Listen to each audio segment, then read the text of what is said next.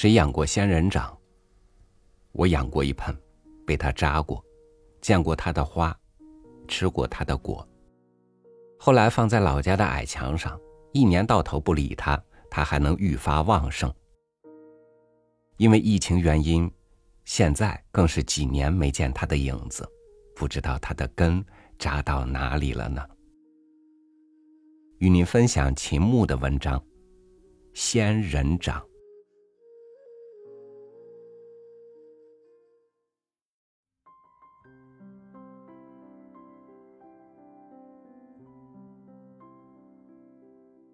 仙人掌，嘿，这真是一种生命力顽强的奇特的植物。在盆栽里的仙人掌，它的坚韧的性格已经够使人吃惊了。有水、缺水、天热、天冷，他都不在乎。他那翡翠似的、长满硬刺的掌状茎一直向上伸着，像叠罗汉似的，一片绿色的手掌上面又长出一小片来，重重叠叠，以这个姿势矫健的挺立着。无论天气怎样抗旱。别的盆栽植物都已垂下了头，它却总是生机勃勃的凌空直上。对于生活环境，似乎它从来就不讲究，任尔什么翘起的泥土，它一扎下了根，似乎就在快乐的叫喊道：“这地方好得很，你就瞧我在这里繁荣生长吧。”它遍身是刺，什么野兽都别想侵犯它，什么害虫都别想啮食它。一片绿色的仙人掌折断跌到地面了，你以为它枯死了？不，它用它的身体内的养分又培育出另一片青春焕发的小仙人掌来，这才真叫做落地生根呢。这么雄赳赳的带刺的植物，谁料得到，它们却开着鲜艳的花朵。有些仙人掌的花美丽极了。各国的国花，有梅花，有莲花，有玫瑰，有百合。你可想得到，在那遥远的历史上抗暴英雄辈出的墨西哥，国花却是仙人掌。历代的人们在歌颂松柏的坚贞、梅竹的节操、莲花的傲视污泥、梨菊的勇斗西风。我想，仙人掌尤其应该享有人们的赞美。有时对着栽培在盆里的仙人掌，凝视着它们那生机蓬勃、玉树临风的样子。一些这样的诗句不由得飞掠过我的心头。暗绿色的仙人掌，奇异的仙人掌，仿佛是童话世界里的形象。从生命摇篮里长出雄健的躯干，轻快的对着锹土和太阳。日子不管怎样干旱，他心里总流淌着清泉；沙土不管怎样敲击，他总是一张微笑的脸庞；热气不管怎样猛烈，它偏能舒展着美丽的花瓣。那带刺的大手，仿佛总在摇摆。我不相信，困难。能够压死倔强的生命。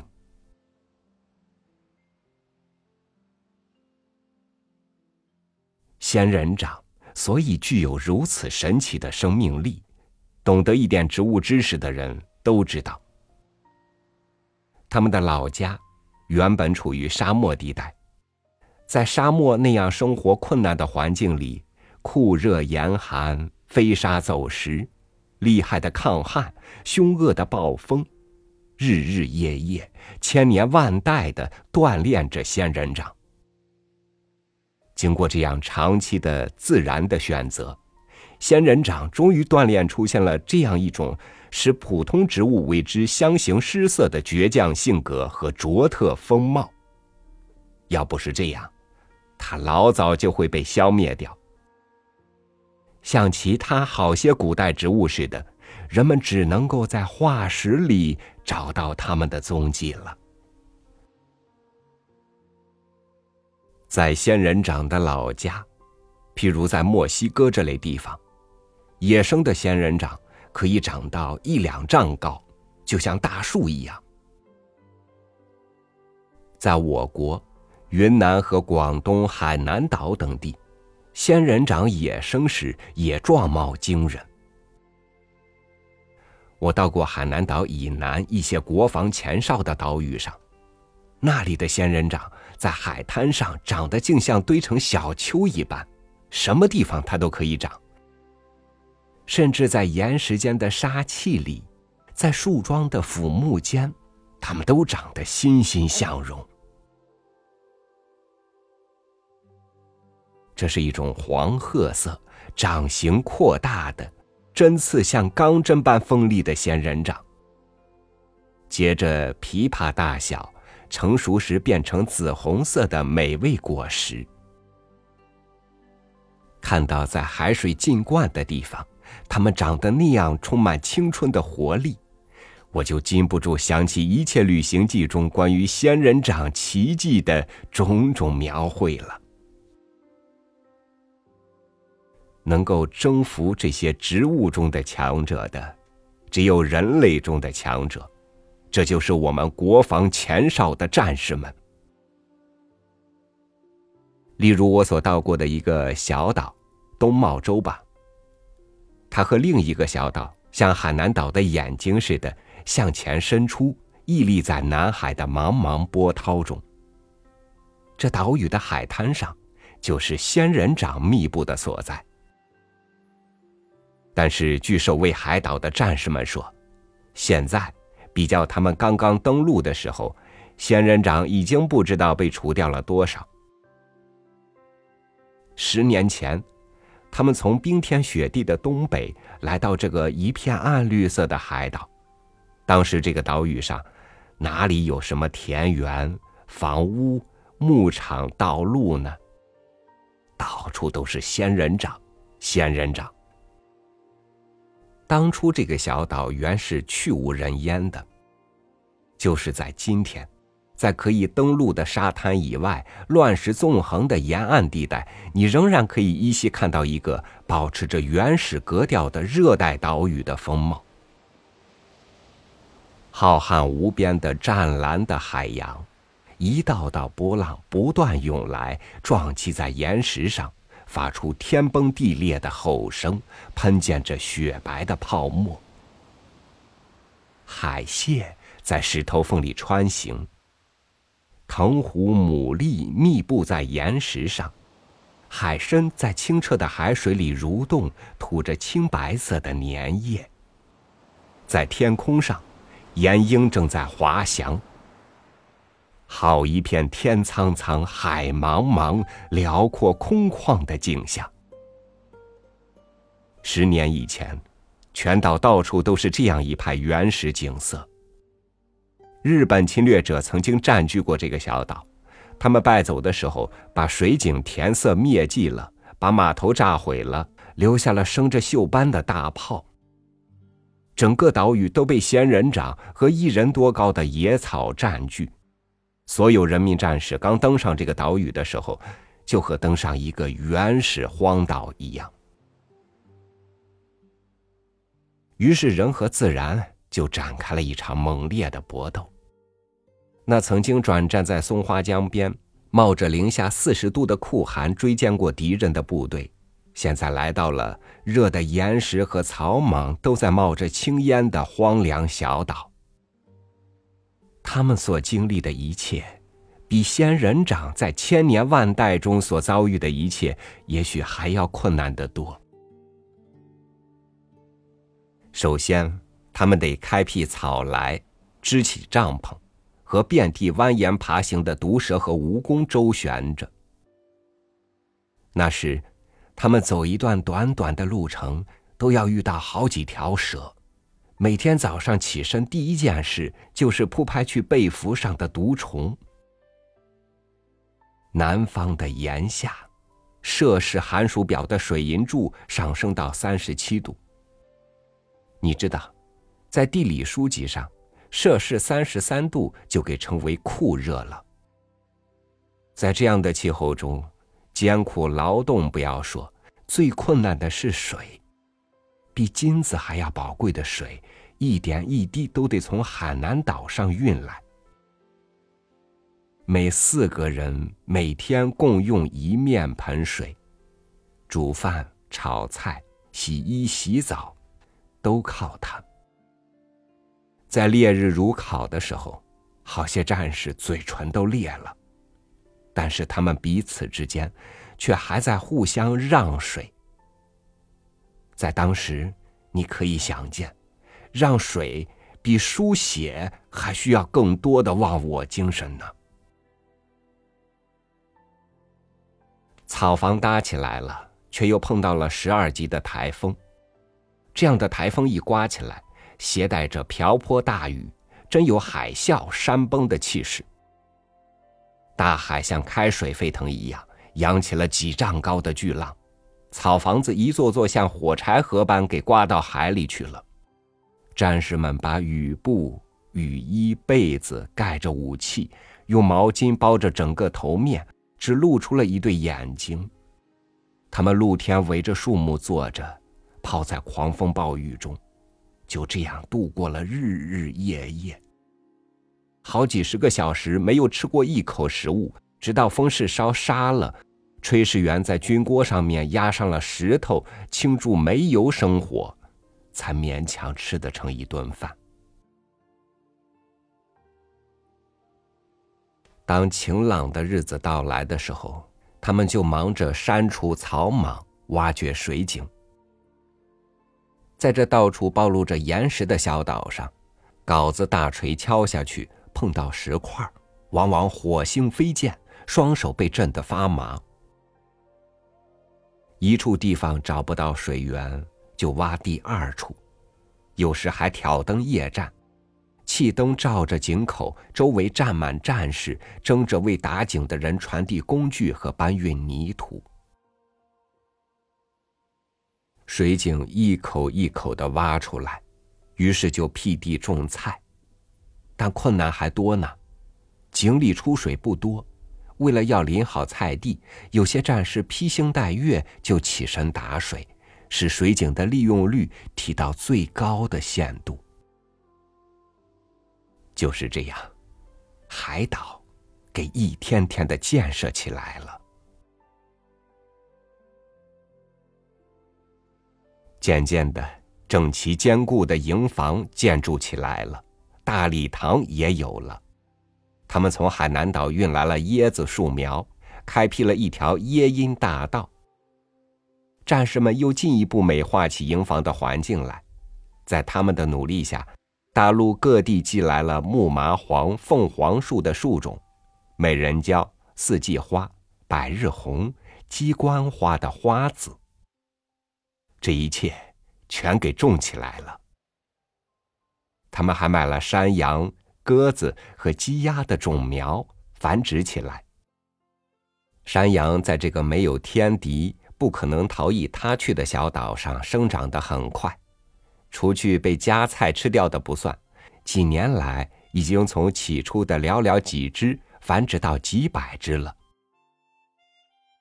战士们又从海里摸起了色彩瑰丽、玲珑可爱的石花，堆起了小岛的模型。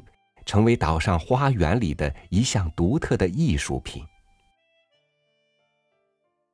当我们访问这个小岛的时候，它已经是一个生机蓬勃的美丽的地方了。在直通岛心的林荫大道的入口处，有一个牌楼矗立着，上面题有“海上家园”四个字。战士们远离家园。就以海岛作为家园，他们离开亲人，但是全国人民都是他们的亲人。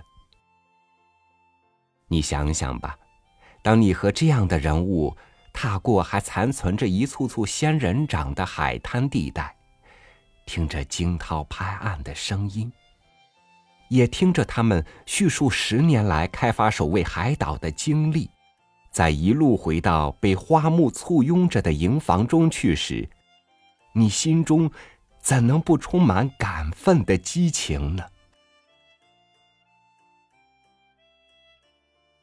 在最初解放的日子里，帝国主义的军舰时常在靠近这一带的公海游弋，有时还放肆的窜进我们的海疆来。现在，我们这些海防前线的阵地里，大炮正对着海面，战士们正日日夜夜的监视着海洋。敌人如果敢来侵犯，整个海洋都会沸腾起来。这些在地图上人们还没有见到的岛屿。全都会像火山一样喷发出最猛烈的火焰的。我们这些访问者，踏上这些原本仙人掌丛生的土地上，尚且感到这么巨大的激动。想想那些北战南征，一直从黑龙江来到这里的军官和战士们，那些亲手参加过开辟岛屿的英雄们。他们经历过风暴、饥渴、困顿、辛劳，一手把荒凉的小岛变成战士家园，他们自己的感动更有多大？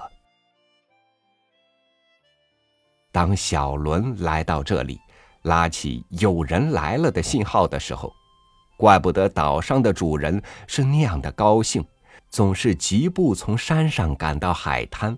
并且老是爱和客人做长夜谈了。怪不得有些战士退役，兄弟们送他们到海滩，本来整天笑嘻嘻的汉子，却禁不住淌下惜别的泪水了。坐船的和站在海水里的，相对遥望，一直到看不见为止。这是战斗的同志的感情。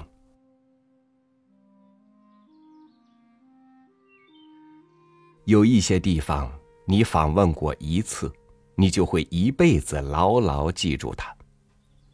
这些小小的岛屿就是这样的地方。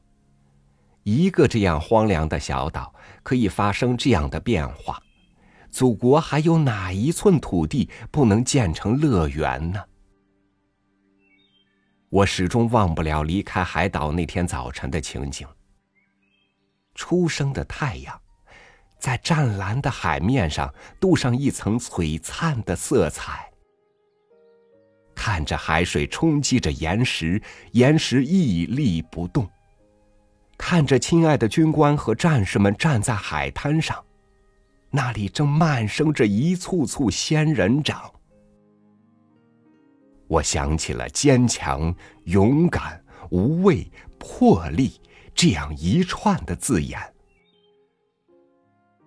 如果我们以物喻人，可以形容某些人具有松树的风格、海洋的怀抱的话，何尝不可以加上一笔，形容有一种人具有仙人掌的性格呢？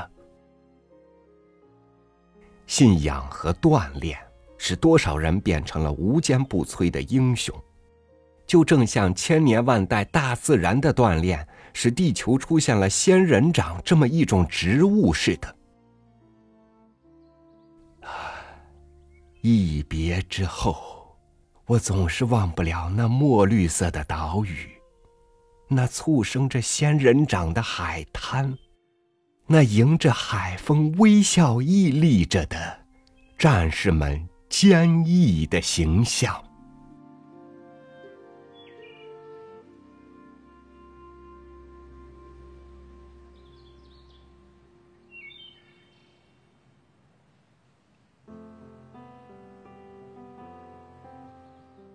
无论在多么优渥的环境里，都不要失去在极端艰苦条件下的斗志和信仰。曾经的船坚炮利没能征服我们先辈的民族意志，如今糖衣炮弹的袭击却让有些不肖子孙数典忘祖，丧失人性。感谢您收听我的分享，我是朝雨，祝您晚安。明天见